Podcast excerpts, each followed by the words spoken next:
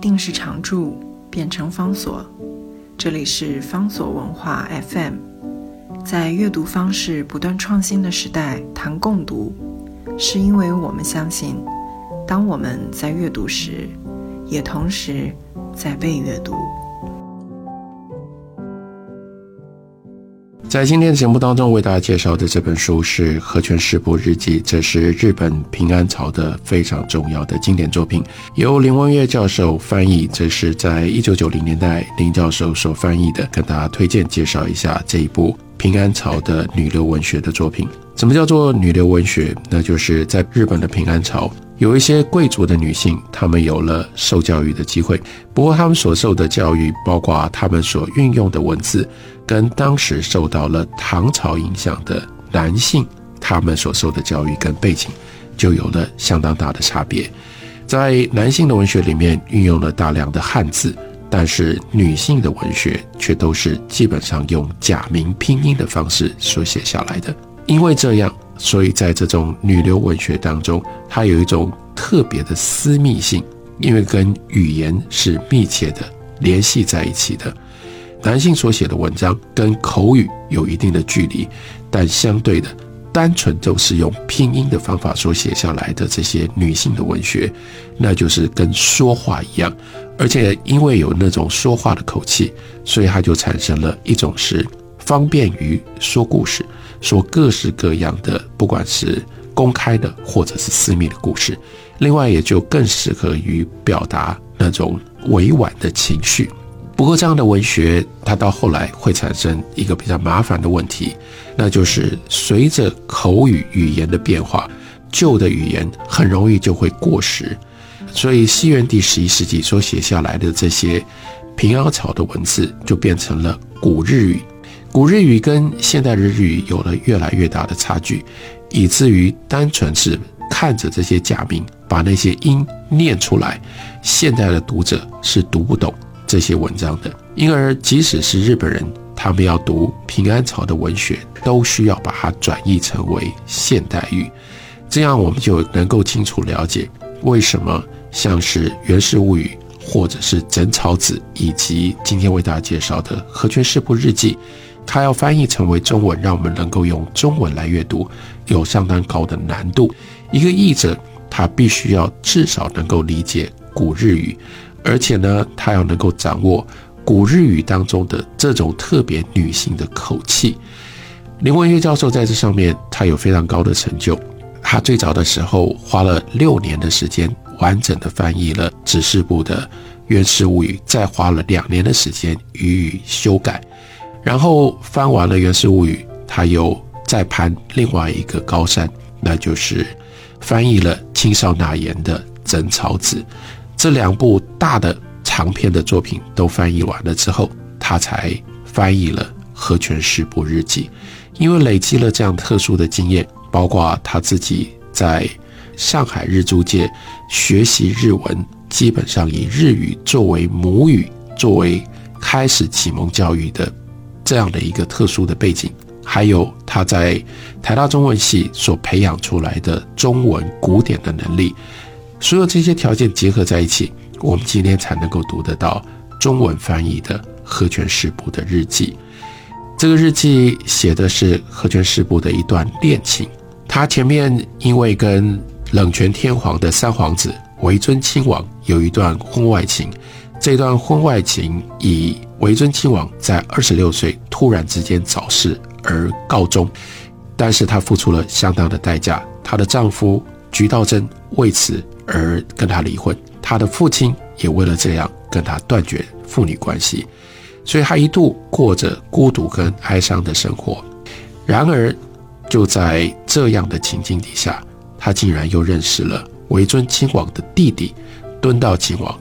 又展开了另外一段新的恋情，日记就记录了他跟敦道亲王从相遇到相恋前面八个月所发生的事。日记是这样开头的：在悲叹着比梦更虚幻不可视的世间男女情事之间，竟度过朝朝暮暮，不觉已届四月十余日，这就是初夏，农历四月十号左右。木下树荫渐成浓暗了，土原之上草色青青。他人或者未必特别注视，却不由得一一眺望之际，忽察觉篱笆近处似有人影晃动。究竟是谁呀？正疑惑着，原来是那个曾经警示过顾亲王的小圣人童了。这段话就有几个重点。第一个重点是，这本书虽然叫做《和泉师部日记》，仍然是一种描述的问题，而不是当下日记的这种记录写作。他应该是在这整件事情都已经经过了之后，他回溯把它整理写下来的。再下来，从一开始就展现了和泉师部特殊的一种生命的观点，那就叫做虚幻。男女群事是虚幻的，世间是虚幻的。然而，即使是虚幻，我们却又解脱不开。这是贯穿着整部《和泉事部日记》当中去记录、去追溯爱情的最重要的一种情调。另外，我们也可以从林光月教授的翻译当中，你可以感觉到这样的一种叫做女性幽微以及婉转的情绪。这段话要讲的是她如何遇到了。巧遇这个曾经是他已故情人身边伺候的一个少年，这个少年现在在伺候敦道亲王，所以再下来他就说，正遇着深情忧思的时候来到，所以看到了这个少年，就让他忍不住要跟他联络，他就叫人家去找他说，哎，怎么好久都不见了？总当做你。是遥远往昔的记忆的依凭啊，所以这个时候呢，这个小童呢也就回话说，没有特殊的事情，也不敢随便来打扰。不过近日我经常在山寺上走动，常常觉得自己无依无靠，百无聊赖，所以呢，就当做是先主人的替身，我就开始转而伺候他的弟弟了。所以交代这个变化，那和泉师部。就说：“哎呀，好极了！听说这一位敦道亲王为人非常的风雅，不过却不容易亲近，跟你以前所伺候的那个三亲王不太一样吧？”没有想到，这个少年竟然回答说：“虽然别人这样讲他，不过在我看来，他还蛮可亲的。甚至他还曾经问过你，他跟我说：‘阿英你有没有常常去拜访我哥哥的？’”原来的那个情人呢？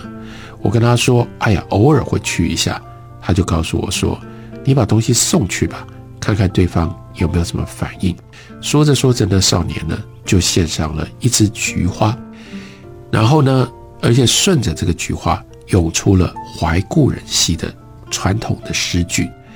然后接下来他就说：“我要回去了，那我怎么跟我现在的主人回禀？要不要讲？”我遇到了你，我把菊花送到你的手里了呢。和泉师部就有了他的犹豫，他想着是用口头传吗？要叫他用口头回复。那口头回复，如果别人在旁边听到了，不是会有点尴尬吗？而且又想到这位亲王好像并没有听到他有什么风流好色的传闻，也许。可以有一点点勾引跟诱惑吧，所以呢，他就不叫这个少年传话，他就用写的，写什么呢？就写了一首和歌。这个和歌，林文月教授的翻译是：托熏香兮诱人思，子规平啼音婉转，未知同否兮岂人疑。那另外我们也可以看一下林文月教授的注释，他的注释就指的是。敦道亲王送我菊花，那个熏香让人想起故人，但不知你作为他的弟弟，然后这是因为季节的关系，所以用子规提升婉转表意作为他的典故。那你作为一个弟弟，你的心跟你的哥哥是一样的吗？所以这个信送到了敦道亲王那里去，敦道亲王。就回了一封信，他显然看懂了女方，女方要借由哥哥的关系，所要对他表达的情意，所以他就也写了一首和歌。这和歌说：“同兹七夕同根生，指的就是我跟我哥哥，当然是这样的一种亲密的关系。